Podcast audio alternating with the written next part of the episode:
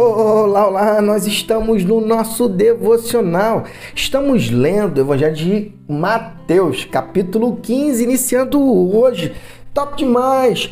Jesus aqui nos leva a refletir sobre a importância de sermos é, sinceros em nossa fé e não hipócritas não levados à contaminação de querer sair bem na fita diante de um contexto religioso, não, mas estarmos atentos à vontade é de Deus, ao seu mandamento. Depois disso, os fariseus e os líderes religiosos saíram de Jerusalém. Procuraram a Jesus apenas para reclamar. Porque os teus, os seus discípulos não é, levam as leis a sério. Jesus reagiu. E por que vocês usam as próprias regras para não levar os mandamentos de Deus a sério? Deus é, diz claramente: respeitem seu pai e sua mãe. Dizem também: quem desrespeitar o pai ou a mãe será morto. Mas vocês driblam o mandamento alegando que é perfeitamente aceitável dizer ao pai ou à mãe: Vou ofertar a Deus a ajuda financeira que eu deveria dar a vocês. Assim vocês se livram da obrigação que têm para com os pais.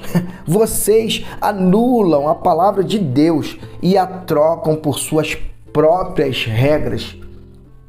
Impostores. A profecia de Isaías a respeito de vocês acertou em cheio. Esse povo faz um grande show dizendo as coisas certas, mas o coração deles não está nem aí para o que dizem.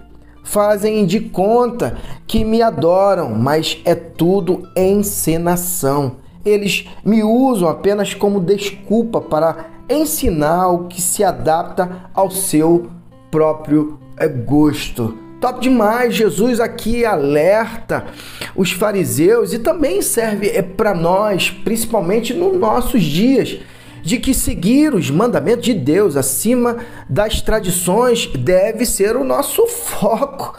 Honrar pai e mãe com um mandamento divino é o foco e não é simplesmente é trazer a desculpa de que eu não posso honrar meu pai, minha mãe, porque agora eu estou é servindo ao contexto religioso, seja ele qualquer. Evitar a, a hipocrisia, refletir sobre nossas atitudes e prioridades deve ser o foco das nossas reflexões relacionais com o Pai focar no que é verdadeiro, importante, como amor, compaixão e justiça. Esse é o desejo do coração de Cristo, esse é o desejo do coração do Pai. E que Deus te abençoe.